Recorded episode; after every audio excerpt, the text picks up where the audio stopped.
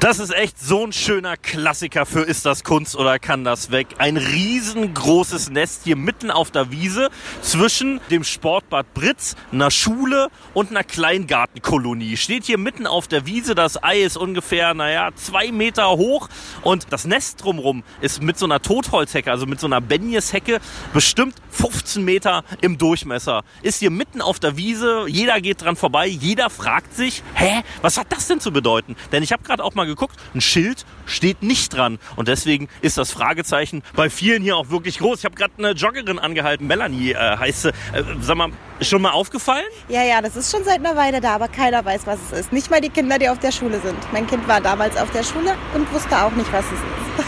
Wenn du jetzt dir das Ding anguckst, ich meine, es ist ja kaum zu übersehen in der Größe. Und denkst, okay, irgendjemand hat sich ja was dabei gedacht. Ähm, wenn du jetzt ins Blaue raten müsstest, was würdest du tippen? Ich glaube, es ist ein Dino-Ei wurde mir weitergetragen. Dino-Ei? Ja, warum weiß ich nicht.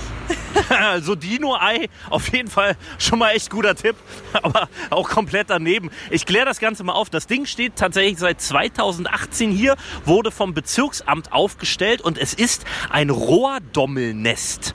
Ach so, ja, weil der Rohrdommelweg. Okay, ja.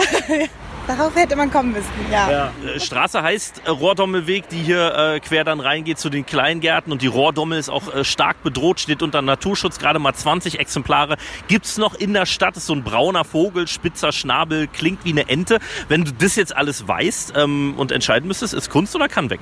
Es kann trotzdem weg. Warum?